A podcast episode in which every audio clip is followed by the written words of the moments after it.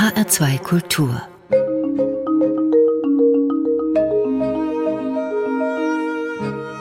Doppelkopf mein Name ist Daniela Baumeister. Guten Tag. Der Doppelkopf heute mit dem Intendanten der Oper Frankfurt, Bernd Löbe, seit fast 20 Jahren unglaublich erfolgreich. Frankfurt ist nicht nur Bühne fürs große Geld, sondern auch für große Stimmen und ganz großes Operngefühl.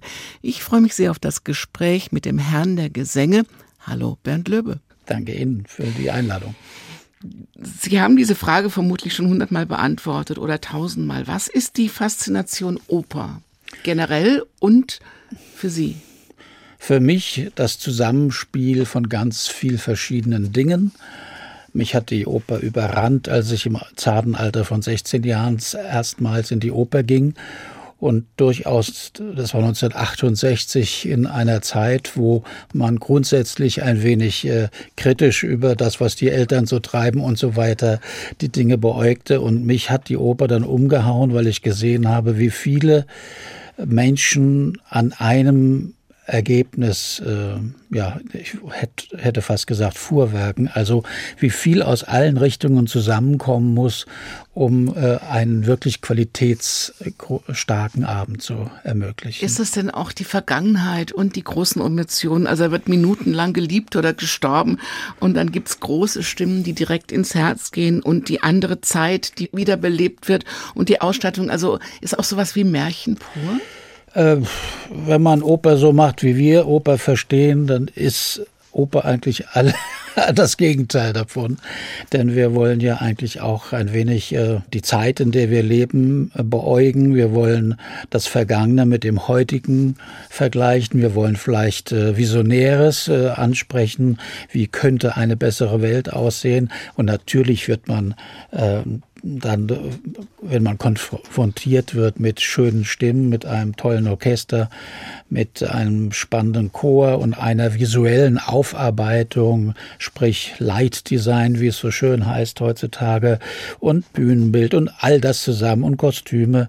Man, also ich war damals baff und diese Neugier und dieses unschuldige Reagieren auf etwas, das habe ich mir bis heute eigentlich bewahrt. Wie kann man denn etwas, was vor 300 Jahren ausgedacht wurde, in die Gegenwart beziehungsweise in die Zukunft visionär treiben? Ist das dann nur die Ausstattung oder wird die Geschichte tatsächlich anders erzählt? Nein, die Geschichte ist eigentlich immer die Geschichte. Glücklicherweise wird bei uns nicht so viel gefuhrwerkt, also was äh, Libretto angeht. Also es wird nicht so viel weggeschnitten, konstruiert, wie beim Schauspiel hat man da mehr Freiheiten. Hier gibt es die Musik und die ist irgendwo doch noch sowas wie heilig. Viele Opern sind ja mehr als 300 Jahre alt, 400 Jahre alt und noch älter. Man kann schon sehen, speziell das ganze Barockrepertoire zum Beispiel bietet sich äh, perfekt ideal an. Man kann eine völlig neue Geschichte auf die alte Geschichte stülpen, ohne dass es wie eine Vergewaltigung rüberkommt. Und vor allen Dingen Regisseure, die aus dem Schauspielbereich kommen, die lieben die neu gewonnene Freiheit und gleichzeitig, dass sie in dieser Freiheit sich nicht verlieren. Also die Musik hebt dann immer mal mahnend die Finger in die, in die, in die Luft und sagt, hier darfst du dich aber jetzt nicht verlieren, sondern du musst dich auch verhalten zu der Musik Musik, die der, die der Komponist äh, dazu geschrieben hat. Und äh, dadurch äh, bleibt die Oper bis heute eigentlich spannend, weil äh, sie sehr verschieden interpretierbar wird. Und die Musik ist aber die feste Größe. Die darf eigentlich nicht verändert werden. Also bis oder? heute. Natürlich gibt es sogenannte Striche, also bei riesenlangen äh, Werken. Ähm, bei Wagner traut man sich selten daran, bei Richard Strauss auch hin und wieder. Aber bei vielen Werken ist es schon wichtig, wichtig, weil dieses Timing in diesem Werk ja mit einem Libretto und einem, der die Musik geschrieben hat, im Idealfall schon perfekt ist. Also da muss man eigentlich nicht was Neues erfinden. Es gibt aber Regisseure, auch Dirigenten, die der Meinung sind, das eine oder andere, auf das könnte man auch verzichten. Und äh, das ist immer eine Frage der Auslegung. Manchmal landen dann solche Fragen äh, auf meinem Tisch, auf meinem Schreibtisch und ich muss dann immer sehr salomonisch äh, wie der liebe Gott dann reagieren, so dass der Regisseur das Gefühl hat, er wird gehört und so dass der Dirigent auch das Gefühl hat, er wird verstanden vom Intendanten. Sind Sie denn derjenige, der alles entscheidet, auch wenn er es nicht immer nach außen trägt? Also sind Sie auch irgendwo verantwortlich fürs Bühnenbild oder die Schleife am Kostüm oder ja. natürlich die Stimmen, die Sie finden an die Sängerinnen und Sänger und die Regisseure, die Sie aussuchen. Aber so gehen Sie durch so ein Stück auch durch und gucken mal, was hätte ich gerne und wie merken die nicht, dass ich das eigentlich letztendlich alles bestimme? Nee, also äh, es gibt immer die Gegenbewegung. Sobald ich so einen, einen Wunsch äußere, kommt vielleicht auch hin und wieder sogar mal vor, spüre ich, dass der Regisseur eher das Gegenteil macht. Also man will nicht das Gefühl haben, da sitzt der Intendant und der ist der Zensor und, und entscheidet letztlich, wie das über die Bühne geht. Sonst wären auch nicht diese guten Leute bei uns unentwegt. Und wenn die immer damit rechnen müssten, dass der Alte, der äh, im letzten Moment dann noch reinfuhrwerkt, das habe ich Fuhrwerk schon zum dritten Mal heute gesagt, äh, dann, dann würden sie nicht wiederkommen. Also man muss eigentlich den Künstlern den Boden äh, bereiten für ihre kreative Arbeit. Aber ich habe gelesen, Sie seien Sturkopf. Also so empfinden das andere. Also ich sehe das natürlich gar nicht so. Aber es stimmt schon, dass äh, die Entscheidungen, die wesentlichen Entscheidungen von mir in der Oper Frankfurt vorgegeben werden. Ich bin natürlich für jedes kluge Gespräch und für jeden kritischen Ansatz dankbar. Also man darf sich natürlich äußern und ich wäre ja doof, wenn ich nicht kluge Argumente hören würde und entsprechend agieren würde. Aber ich glaube schon, dass die Spielpläne äh, bei uns immer wieder äh, gelobt werden, weil sie diese Vielfalt des Repertoires zeigen und gleichzeitig signalisieren, da ist einer, der das komponiert, der, die ganze Spielzeit praktisch wie aus einer Hand komponiert. Und so wird die Oper Frankfurt immer wieder zum Opernhaus des Jahres gewählt. Ja, das ist so ein Nebeneffekt äh, dabei, ähm, wobei äh, dazu gehört natürlich auch Glück und dazu gehört natürlich auch eine gewisse Erwartung von Kritikern. Wir könnten jedes Jahr Opernhaus des Jahres sein, weil ich genau weiß, wie die Journalisten ticken. Aber ich mache es mir nicht so einfach, ich mache es dem Haus nicht so einfach und auch den Journalisten nicht so einfach. Das ist, mag jetzt etwas übertrieben äh, geklungen haben, aber äh, es ist tatsächlich so, dass man als Journalist äh, immer wieder gerne Uraufführungen hört oder deutsche Erstaufführungen oder Seltenheiten hört oder Raritäten begegnet, die man noch nie auf der Bühne gesehen hat. Wenn das dann kombiniert ist mit guten Besetzungen, die uns in aller Regel auch gelingen und interessanten Dirigenten und Regisseuren, dann ja, ist der Boden bereitet für Qualität und für Erfolg.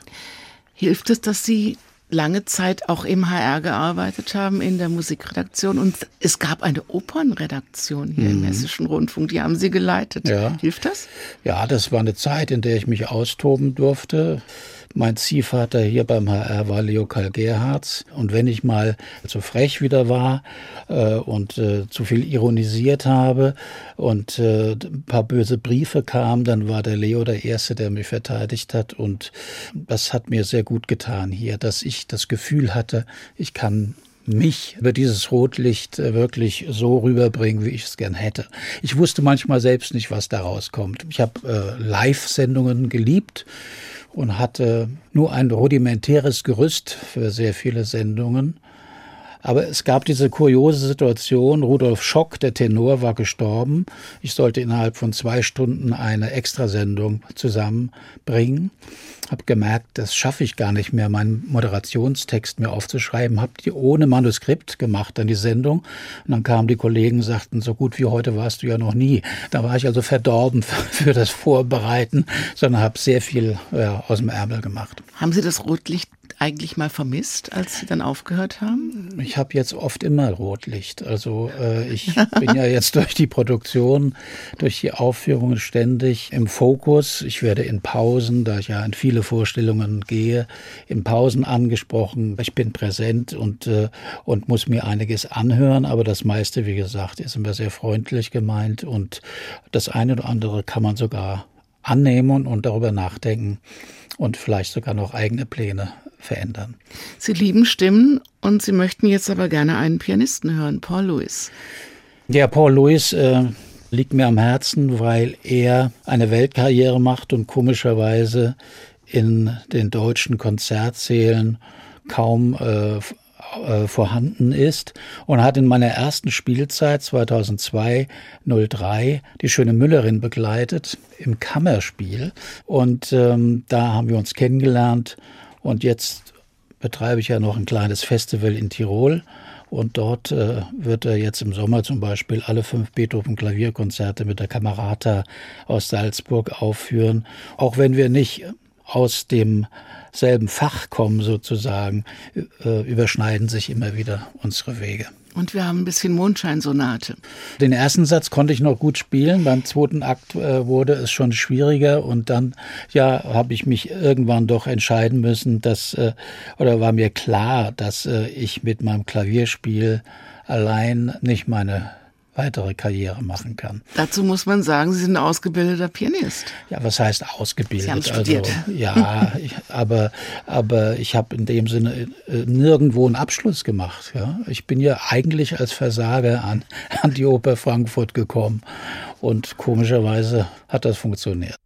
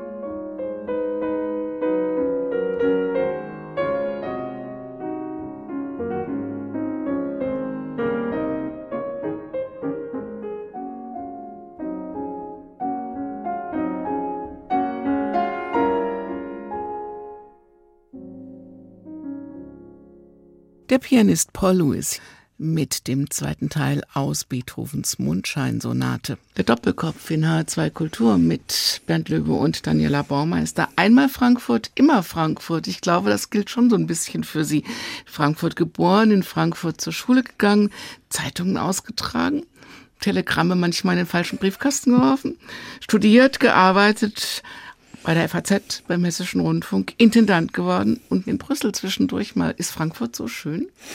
Also ich war immerhin elf Jahre in Brüssel, aber ich mag diese Stadt in ihrer, das meine ich jetzt nicht boshaft, Provinzialität und gleichzeitig, ähm, weil sie doch sehr mondän auch einem erscheinen mag. Ich mag das Internationale an der Stadt. Ich mag eine Stadt der kurzen Wege. Das kennt man aus so Städten wie London oder New York überhaupt nicht oder Paris, dass man innerhalb von ein paar Minuten vom Osten der Stadt im Westen sein kann und umgekehrt oder im Norden und im Süden. Ich mag diese etwas merkwürdige dieses Verstecken von ist ja nur gut gemeint. Ne? Also es ist eine Stadt, die nicht mit guten Etikettregeln äh, aufwartet, sondern äh, der Frankfurter hat etwas Verschrobenes. Man muss also erst an der Oberfläche kratzen, um die Menschen besser kennenzulernen. Also es wird einem nicht immer einfach gemacht mit dem Frankfurter, aber wenn man dann ihn erwischt hat, dann äh, können da wunderbare Freundschaften entstehen. Und dann bin ich Frankfurter. Also ich habe bei jedem Angebot, das ich bekommen habe, überlegt, was gewinnst du mit dem Neuen und was verlierst du. Und das Verlieren äh, eigentlich äh, hat dann immer dominiert. Außerdem hätte ich nicht so viel äh, die Eintracht äh, Ich wollte können. nämlich jetzt gerade mal ja. auf ein kleines Zwischenspiel überleiten wollen, denn Sie könnten dann nicht mehr zur Eintracht gehen. Ja, ich gehe ja auch nicht jetzt oft zur Eintracht. Ich gehe vielleicht vier, fünf Mal im Jahr. Momentan geht's ja überhaupt nicht. Aber trotzdem äh, habe ich doch gelitten äh, in meiner Brüsseler Zeit. Äh, wo ich selbst die Sportschau damals nicht empfangen konnte, wo ich eigentlich nur über Videotext mitbekam, wie die Eintracht wieder verloren hat sozusagen. Also da hat mir was gefehlt. Äh, dieser Rausch, äh, wirklich alles äh, stehen und liegen zu lassen, alles zu vergessen, den Beruf zu vergessen, sondern wirklich wieder zu einer Stufe sich zurückzubegeben, wo man wieder wie ein kleines Kind sein kann. Ich glaube, ich, man muss ein bisschen leidensfähig sein, wenn man Eintracht Frankfurt-Fan ja, ist. Ja, das sicherlich. Also ähm, klar, also Bayern München-Fan zu sein, ist ja einfach. Ja. Könnte da, langweilig die, werden, ne? Ja, also mit Geld kann man sehr viel vordergründigen Erfolg und Applaus gerieren, das ist ja klar. Da finde ich mich auch wieder mit der Oper in der Nähe. Äh, die Qualität liegt darin, mit weniger Geld, mit weniger Zuschuss als München, Berlin, Hamburg, London, äh, New York, Paris, die Erfolge zu haben und manchmal vielleicht sogar mehr Erfolg zu haben als die Kollegen, die mit dicken Geldscheinen nur so um sich werfen. Sieht ja in dieser Saison gar nicht so schlecht aus. Sitzen Sie dann in der Stadionloge? Also ich bin da äh, der Eintracht sehr verbunden, dass sie mich hin und wieder einlädt in ihre Logen mit dem ganz großen Vorteil, dass ich 10, 15 Minuten nach Ende des Spiels schon wieder zu Hause bin. Das heißt, dieses Herunterfahren mit dem Lift in die Tiefgarage und das schnelle Rausfahren mit dem Wagen und dann, ich wohne ja auch in Sachsenhausen, dann das ist das Schönste. Ich habe neulich mal an die 300 Euro in Düsseldorf also als die Düsseldorfer noch in der ersten Liga waren, bezahlt und stand dann im Stau in der Tiefgarage bei ganz schrecklicher Luft. Und da habe ich auch gedacht, in Frankfurt funktioniert auch das besser. Das kann einem in der Oper oder im Theater auch passieren. Da muss man immer nah beim Ausgang parken, damit man als erster rauskommt, weil man sonst in der Tiefgarage stecken bleibt. Das stimmt, das stimmt. Wie singen eigentlich die Fans? Können Sie das ertragen? Ist das okay? Ich kann dieses Eintrachtlied nicht ertragen mit diesem Polizeichor von so und so. Ich finde das ja rührend. Ich verstehe auch die Anhänglichkeit an dieser Aufnahme von 1960. Und gleichzeitig äh, wünschte ich mir, dass man das ein bisschen auffrischen könnte. Wir haben sogar für die Eintracht im Jahr des äh, Pokalsieges äh, eine Aufnahme mit unserem Chor gemacht den auch an Herrn Hellmann und äh, Herrn Fischer geschickt, damit die einmal hören, wie es klingen könnte. Aber wie gesagt, ich habe da keine Ansprüche. Ich finde es gut, dass man sich auch zur Geschichte bekennt und dass man sich auch zu diesem Polizeikorps bekennt. Äh, nur ein bisschen mühsam ist es schon immer mal für mich. Was hat Herr Fischer denn gesagt? Der Fischer hat sich bedankt, immerhin. Gibt es große Gemeinsamkeiten zwischen dem Intendanten und Manager eines Theaters, einer Oper und dem Trainer bzw. Manager oder Sportdirektor einer Fußballmannschaft? Also ich würde mal sagen, es gibt nicht große Übereinstimmungen, aber in beiden Fällen hat man mit sehr vielen jungen Menschen zu tun. In beiden Fällen versucht man diesem jungen Personal klarzumachen, dass Geld nicht alles ist.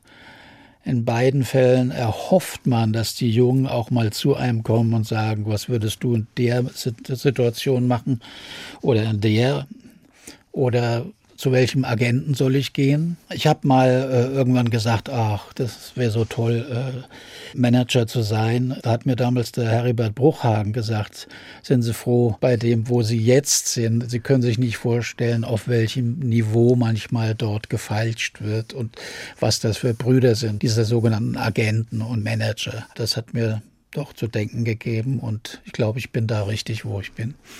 Was können Sie und Adi Hütter denn voneinander lernen zum Beispiel? Ich finde, er macht alles fantastisch und alles perfekt. Also der, ich glaube nicht, dass der von mir was lernen könnte.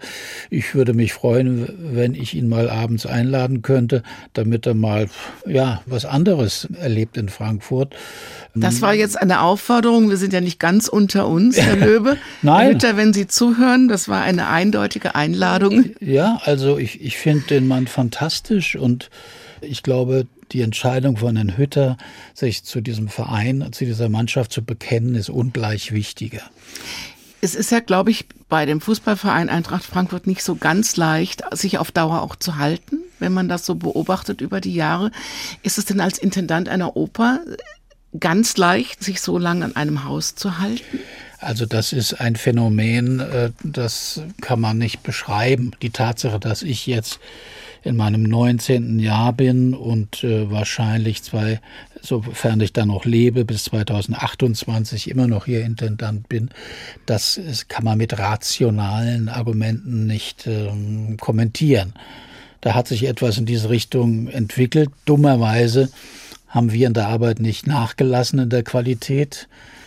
Wir haben die sogenannten für die Stadt doch nicht unwichtigen Preise und Belobigungen immer mal wieder bekommen. Das Haus ist voll. In der Regel kann der Löwe auch mit Geld umgehen. Er sitzt da nicht beim Stadtkämmerer jedes Jahr und bettelt. Das mache ich ohnehin. Sorry, da gehe ich schon mal hin und sage, wir haben jetzt so und so viel Pläne, äh, Verträge abgeschlossen. Ich kann die nicht äh, kündigen einseitig und ich kann die nicht ausbezahlen. Wir müssen eine Lösung finden. Ich wünsche mir auch äh, diese sportliche äh, Zusammenarbeit äh, für die nächsten Jahre. Mir ist ja bewusst, dass Corona jetzt ein großes Problem für die Stadt äh, bringt. Gleichzeitig braucht der Frankfurter, der gemeine Frankfurter, aber auch jeder, der in die Oper Frankfurt kommt, nach dieser schrecklichen Zeit gute Vorstellungen und das Niveau, das wir vorher gehabt haben. Wir brauchen alle auch kulturelle Ausnahmezustände. Ja. Freude oder auch nicht. Und das ist ja in der Oper, um das mit der Eintracht abzuschließen, eigentlich genauso wie auf dem Fußballplatz. Was sagen Sie denn, wenn die Eintracht verliert? Also wenn wir am selben Abend noch eine Premiere haben, dann ist das äh, ein Graus. Dann versuche ich niemandem im Foyer zu begegnen. Es gab ja vor vielen Jahren mal die Situation, dass ich äh, von meinem Zimmer runtergegangen bin vor einer Premiere. Im Bewusstsein Frankfurt ist abgestiegen. Und dann kommt mir Petra Roth entgegen und sagt, die haben noch drei Tore geschossen, die Eintracht ist noch drin.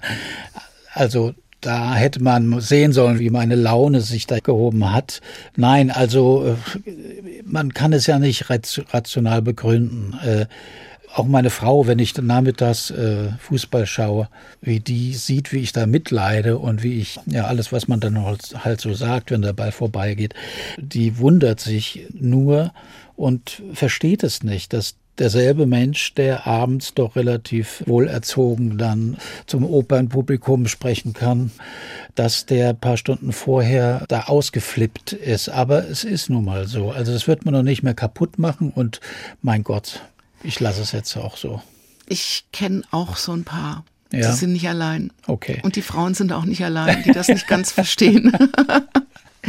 Aber ich denke, das muss auch drin sein, denn man braucht ja auch so einen Ausgleich und wie gesagt, man braucht diese kulturellen Ausnahmezustände und man braucht auch mal so auf Wolken zu schweben oder auch mal wieder runterzufallen. Und das kann ja in der Oper auch passieren, denn die Oper ist ja auch Leidenschaft pur. Ja, also wenn das bei uns nicht geschähe, dann würde ich was falsch machen. Äh, die Momente, wo es abhebt sozusagen, die sind oder kommen immer mal bei uns vor. Das Warten vor dem Schlussapplaus, wo das Publikum fast nicht äh, die Situation, die Stimmung stören will, dieses Herantasten an den großen Schlussapplaus am Schluss. Das ist also was Fantastisches und äh, das ist mir oftmals viel lieber als Bravo-Geschreie während einer Vorstellung. Äh, irgendwie passt das nicht so richtig zu Frankfurt. Hier will der Frankfurter eigentlich äh, abwarten bis zum Schluss und dann ist er sehr generös in seinen Verlautbarungen. Kann Barbara Streisand Oper? Ich meine schon. Also sie geht mit der Oper relativ freizügig um. Das heißt, sie singt über die Taktenden hinaus. Sie, äh, sie hat dieses Spiel von Rubato, was einem jungen Sänger in äh, deutschen Musikhochschulen ausgetrieben wird. Also alles, was zu einer Persönlichkeit äh, reifen könnte. Und sie bringt das aus ihrem Genre rüber äh, auch wenn sie Barockmusik singt. Und äh, sie hat auch so eine kristalline Stimme, dass mich das immer wieder frappiert. Barbara Streisand kann klassische Musik. Hier singt sie Händel im Doppelkopf in H2 Kultur. Lascia,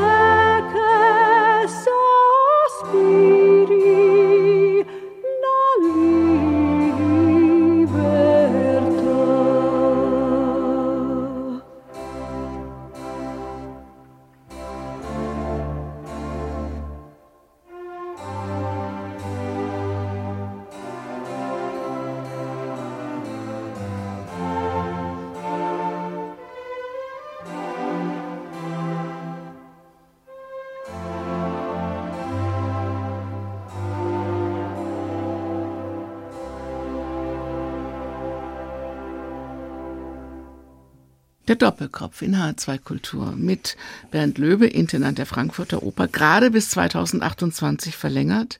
Es ist ja ein Medium, das von Nähe lebt, von vielen Menschen auf der Bühne und im Publikum, von viel Gesang, von lautem Sprechen oder Rufen. Da haben Sie im Moment also die allerschlechtesten Karten in der Kunst überhaupt. Lässt Sie das auch mal verzweifeln? Auf jeden Fall. Also ich habe lange Zeit die gute Laune hochheben wollen und ich musste ja als Anführer eigentlich da sein sein. Und es gab ja genug Mitarbeiter im Haus, äh, die verzweifelt waren. Also da brauchte man schon den Fels in der Brandung.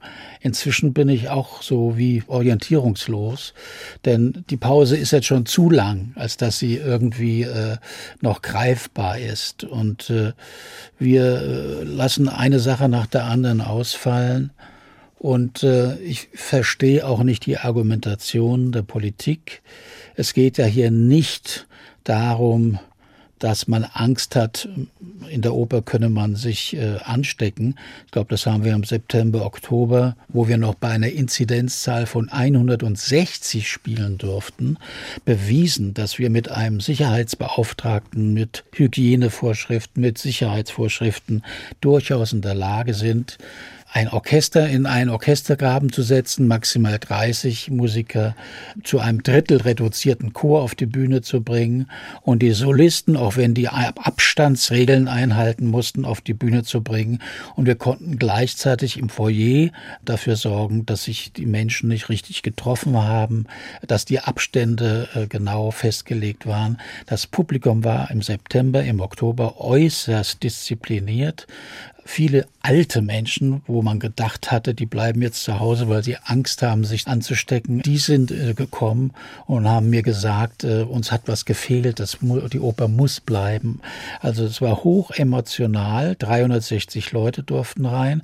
Und jetzt schließt man uns ja nicht seit Monaten zu, weil wir äh, Gefährliches machen, sondern weil man Angst hat, dass unser Publikum bei der An- und Abreise sich vielleicht dann knäulen könnte und vielleicht äh, unüberschaubare Situationen sich herstellen würden. Und das ist natürlich Unsinn. 360 Leute sind nicht 5000 in der Festhalle, sondern 360 Leute, mit denen kann man wirklich äh, wunderbar machen. Und ich muss noch ergänzen, dahinter steckt natürlich auch dass unsere Gesellschaftspolitiker Angst haben, die Oper könnte wieder diesen, das Vorurteil der Hochkultur bestärken. Das heißt, wie können wir Kinos zuhaben? Wie können wir Theaterschauspiel zuhaben? Wie können wir die Gastronomie vielleicht zuhaben und dazu aber die Oper spielen lassen?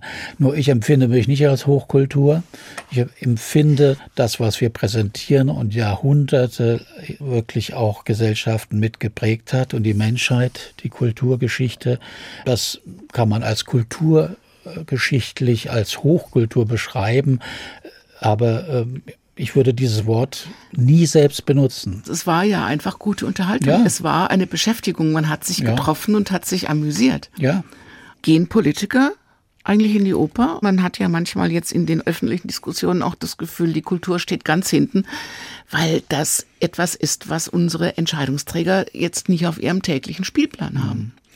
Also sie kommen tatsächlich äh, en masse zu unseren Premieren, aber auch nur zu Premieren. Wollte Mehr möchte ich nicht dazu sagen. Sehen und gesehen werden auch eine Rolle? Ich möchte es nicht kommentieren.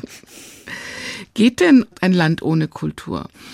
Also die, ich sehe da doch eine Gefahr auf uns zukommen, denn es ist ja sehr infam, wie momentan aus Gründen von Corona die Oper an sich sich legitimieren muss.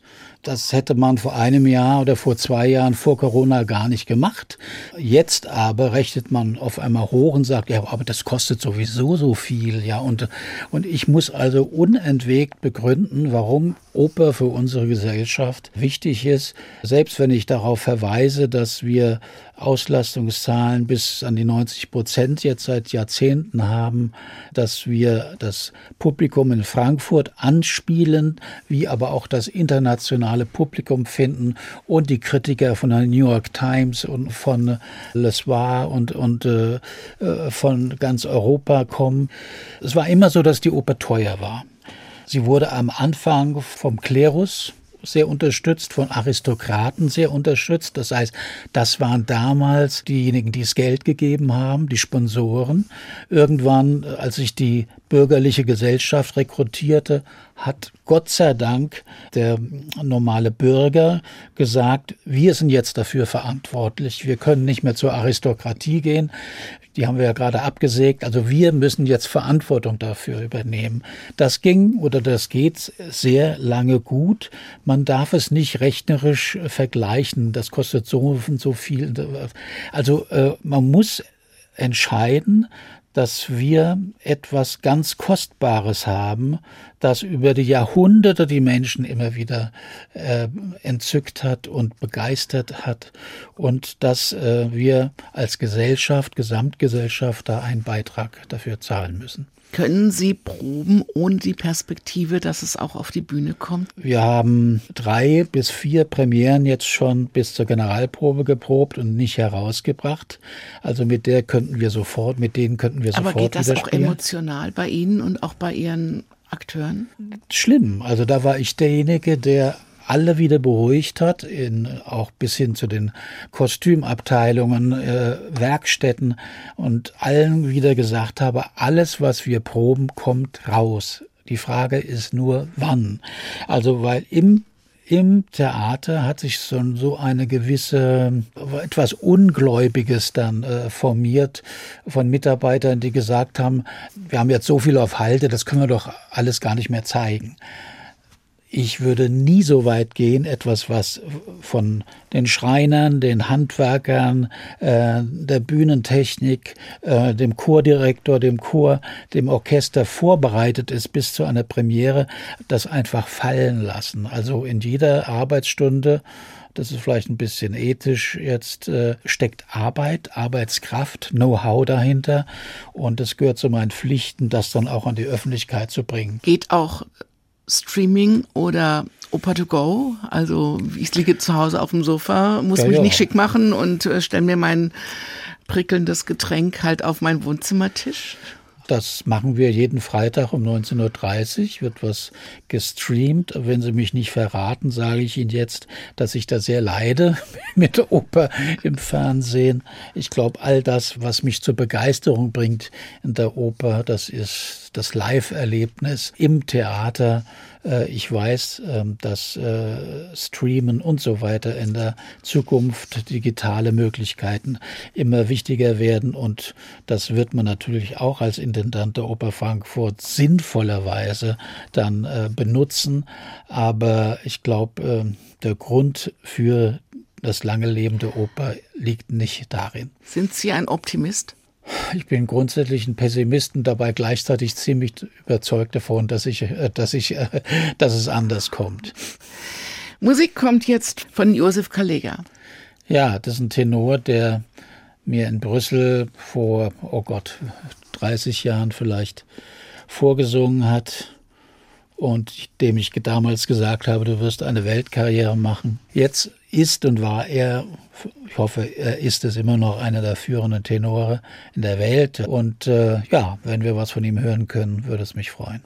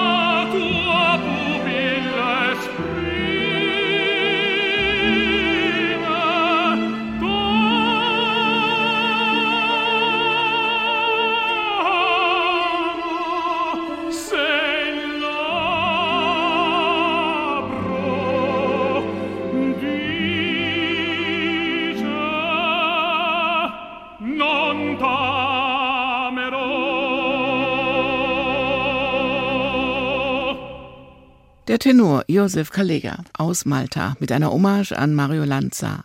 Der Doppelkopf mit Bernd Löbe und Daniela Baumeister. Ist denn diese Opernluft tatsächlich so was Besonderes, diese Bühnenluft? dieser Staub oder dieses Gefühl, wenn Sie da auch mal ohne Aufführung durchgehen? Sofern ich weiß, dass ich am nächsten Abend wieder spiele, ist ein leeres Theater was Wunderschönes. Und da setze ich mich sogar manchmal hin und überlege in Ruhe. Aber jetzt ein leeres Haus zu begehen, nachdem wir gerade mal in dieser Spielzeit September, Oktober loslegen durften, nein, das konfrontiert mich noch mehr mit dieser ja, schrecklichen Realität. Sie haben vorhin eine Zahl genannt, 7800 Vorstellungen es waren wahrscheinlich ein paar mehr. Also fünf von sieben Abenden verbringen Sie ja. in der Oper. Sie sehen alles in Ihrem eigenen Haus, jeden Abend, oder? Ich schaffe das irgendwie immer, dass in Frankfurt alle denken, der Löwe ist immer da. Und wenn mich Leute woanders treffen, sagen, du bist ja überall. Das ist auch wichtig, glaube ich, für das Haus. Also wenn hm. ich vor einer Vorstellung hinter die Bühne gehe und den Bühnenarbeitern Hallo sage und dem Chordirektor treffe und dem äh, Dirigenten des Abends sehe und äh, die, die Sänger begrüße, also die haben nicht alle Angst vor mir, die freuen sich, dass ich da bin, dass ich vielleicht die siebte, achte, neunte Vorstellung einer neuen Produktion immer noch sehe und mir sogar Leute raushole und sage, warum warst du heute nicht so gut oder was war da äh, oder du warst ja fantastisch. Also eine Produktion entwickelt sich ja immer im Lauf der Tage. Also die Premiere zeigt nicht immer die beste Produktion. Alle sind nervös, äh, wie äh, äh, nervöse Rennpferde. Und ich glaube, wenn das Publikum, auch die wichtigen Politiker dieser Stadt zur dritten oder vierten Vorstellung kämen, dann ähm, würden sie auch ein viel begeisterungsfähigeres Publikum kennenlernen und sie würden auch die Inszenierung auf einem höheren Niveau erleben. Können Sie dabei entspannen? Ich kann da überhaupt nicht entspannen. Ich setze mich dahin wie ein Control-Freak und äh, nehme, äh, glaube ich, sehr viel wahr was klappt und was nicht klappt und äh, schnappt mir schon in der Pause die entsprechenden Personen, kann es aber so vermitteln, dass, glaube ich, jedermann weiß, ich meine es gut mit ihm. Man hat mir immer gesagt, du darfst nie vor dem Ende einer Aufführung oder sogar am Schluss was Kritisches sagen da kann ich auch gleich zu Hause bleiben. Also ich gehe in die Vorstellung und wenn mir etwas besonders gut und besonders gar nicht gefallen hat, dann werde ich das noch am selben Abend wieder los. Und wie entspannen Sie dann sonst? Samstagvormittags Wein kaufen, so Flaschen in der Hand haben und Etiketten anschauen oder ein bisschen kaufen, in der Regel zu viel. Essen und trinken. Das heißt, Sie kochen auch gerne? Ich bin inzwischen zu faul, muss ich sagen, weil, weil äh, meine Frau denkt immer, jetzt hat er die ganze Woche geackert, ähm, jetzt kann ich den doch nicht noch in die Küche schicken und äh, ich lasse sie. Sagt Ihre Frau nicht manchmal auch, können wir nicht mal was gemeinsam zur Entspannung machen oder muss, musst du schon wieder in die Oper? Die ist ja auch dieser Sache verfallen.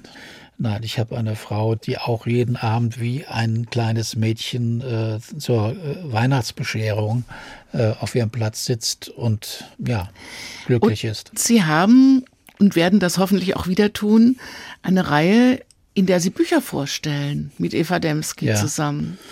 Das ja. heißt, Lesen gehört auch zum Alternativvergnügen. Na, das zwingt mich zum Lesen. Also wenn ich nicht diese, diese Veranstaltung hätte mit Eva, für die ich immerhin drei eigene Bücher lesen muss oder vorstellen muss.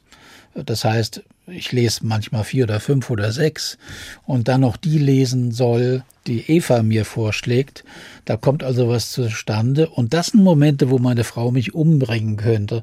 Nämlich dann, wenn ich mal zu Hause sein könnte, um mal entspannt ein Wochenende zu genießen, dann lese ich äh, ein Buch und sage, du darfst mich jetzt aber nicht stören die nächsten paar Stunden. Also ich habe mich jetzt aber so gefreut, doch in einer gewissen Regelmäßigkeit mit Eva Demski zusammenzukommen. Wir kennen uns ja auch seit ewigen Rundfunk und Zeiten hier beim Hessischen Rundfunk, dass das allein ähm, ist es die Sache wert. Ich glaube, wir machen das für uns zwei und für unsere Freundschaft. Und das ist, glaube ich, auch der Grund für den Erfolg, den wir haben, weil wir präsentieren das so wie zwei Jungverliebte und äh, wir fallen nicht über alles her. Und wenn, dann doch so suffisant. Und Sie kennen ja Eva Dembski, sie kann ja auch austeilen. Aber ich weiß dann auch, wie ich parieren muss. Also ich glaube, das ist für alle Beteiligten immer wieder eine schöne Sache. Ich hoffe sehr, dass das alles wieder stattfindet. Gesungen oder gesprochen oder erzählt oder auch getrunken. Auf jeden Fall mit vielen Menschen. Wären Sie gerne mal in einer Zeitmaschine und wären mal bei einer Opernpremiere von vor 300 Jahren dabei? Hm, doch, ja. Das, um zu gucken, da wie es damals war? Da wäre ich gar, wahrscheinlich wäre ich erschrocken und würde feststellen, das Niveau von heute ist ja uneinholbar besser als damals. Und so kurios ist es, wir äh, holen die historischen Instrumente raus. Die werden den ganzen Abend dann mit Non-Vibrato-Spiel traktiert und wir wollen also den Urzustand wiederherstellen. Und ich glaube, wenn ein Händel, ein anderer Komponist, ein Mozart heute eine Vorstellung hören würde, der würde sagen, mein Gott, warum benutzt ihr diese alten Instrumente, wenn ihr heute so tolle Instrumente habt? Also ich glaube, diese Diskussion alt und neu ist auch überflüssig. Es gibt nur gute und schlechte Musiker und ein guter Dirigent kann genauso gut Händel dirigieren wie ein zeitgenössisches Werk und ein guter Sänger ruiniert nicht mit einer Uraufführung seine Stimme, sondern benutzt seine Stimme stimmtechnisch so, dass er auch nicht verloren ist für alles andere, für Mozart, Händel und äh, Verdi und Puccini. Was wünschen Sie sich für die nächsten Wochen und Monaten, Herr Löbe? Eine Planungssicherheit. Also das ist jetzt das, was man ständig hört. Aber ich glaube, es langt nicht zu sagen, ihr werdet bald vielleicht wieder aufmachen dürfen, wir können jetzt ja nicht Karten verkaufen und sagen, vielleicht findet die Aufführung statt, vielleicht findet sie nicht statt und vielleicht wirst du getestet, vielleicht wirst du nicht getestet, vielleicht ist ein Impfzwang nötig. Wir brauchen verlässliche Angaben in der Hoffnung, dass wir dann noch so viel wie möglich in der laufenden Spielzeit nachliefern können. Und wir brauchen Theater und Oper und Kino ja. und Konzerte und Stimmen. Eine haben wir noch. Es gibt ja Leute, die sagen, er kann nicht singen, er singt immer am Thron vorbei. Ich finde, er ist einer der größten. Sie wahrscheinlich auch. Frank Sinatra zum Schluss? Auf jeden Fall. Mein Vater hatte sehr viel mit amerikanischen Soldaten zu tun in den 50er, 60er Jahren. Und auf diese Weise haben wir viel Sinatra zu Hause gehört. Und er ist bis heute für mich ein Star geblieben, weil er ähnlich wie die Barbara Streisand in der Lage ist, ähm, mit einem Text umzugehen, nicht so rhythmisch immer korrekt zu sein, sondern über die Taktenden hinaus zu singen. Am Schluss ist man wieder zusammen und man hat das Gefühl, es ist in diesem Moment geboren worden. Welchen sollen wir denn nehmen? My Way kennt ja jeder. Also ich würde mal so, such doch was äh, Unbekannteres aus. If You Go Away habe ich immer aufgelegt, äh, wenn mir eine Freundin wieder weggelaufen war. Äh, das ist vielleicht jetzt für den Abschluss auch ein bisschen zu tragisch. Dann nehmen wir doch Frank Sinatra, That's Life. Das ist ein schönes Ende dieser Sendung und eine Hommage ans Leben. Vielen Dank, Bernd Löbe, für den Besuch hier im Doppelkopf in H2 Kultur. Es hat mich sehr gefreut. Ihnen alles Gute, viel Erfolg. Bleiben Sie gesund, heiter und zuversichtlich. Irgendwie. Vielen Dank. Mein Name ist Daniela Baumeister. Das gilt auch für Sie zu Hause. Vielen Dank fürs Zuhören. That's life. That's life. That's what all the people say. You're riding high in April, shot down in May. But I know I'm gonna change that tune. When I'm back on top, back on top in June. I said that's life. That's life. And as funny as it may seem, some people get their kicks stomping on a dream. But I don't let it, let it get me down. Cause this fine old world, it keeps spinning around. I've been a puppet, a pauper, a pirate, a poet, a pawn and a king. I've been up and down and over and out. And I know one thing. Each time I find myself flat on my face, I pick myself up and get back in the race. That's life. That's life. I tell you, I can't deny it. I thought of quitting, baby, but my heart just ain't gonna buy it.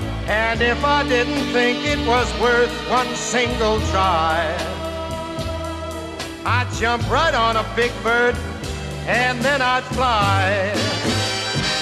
I've been a puppet, a pauper, a pirate, a poet, a pawn and a king.